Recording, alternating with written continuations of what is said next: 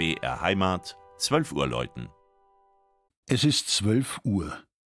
Das Mittagsläuten kommt heute von der evangelisch-lutherischen Pauluskirche im oberbayerischen Kaufering.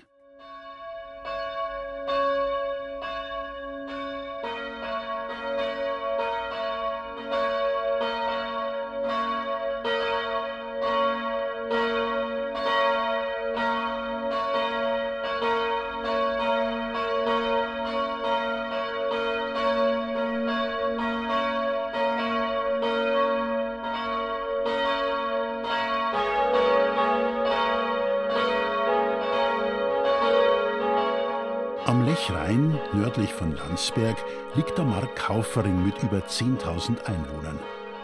Das ursprüngliche Dorf entstand nach der Völkerwanderung schon im 6. Jahrhundert. Es wird angenommen, dass ein sippenältester Kufu die Siedlung gründete. Die erste urkundliche Erwähnung findet sich 1033 bei einem Grunderwerb des Klosters Benediktbeuern. Die Welfen hatten hier eine Schutzburg, errichtet gegen die Ungarn.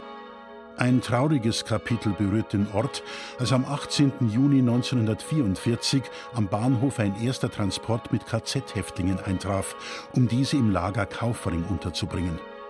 Heute schätzt man die Todesopfer dort auf 20.000 Menschen. Kaufering blieb bis zum Zweiten Weltkrieg ein Dorf mit landwirtschaftlicher Prägung um die markante St. Johannes Baptistkirche. Der heutige Marktort entwickelte sich mit der Ansiedlung Heimatvertriebener nördlich des Bahnhofs, was eine neue kirchliche Infrastruktur erforderte. So entstand 1954 eine katholische Barackenkirche, die vertraglich auch von den Evangelischen mitgenutzt wurde.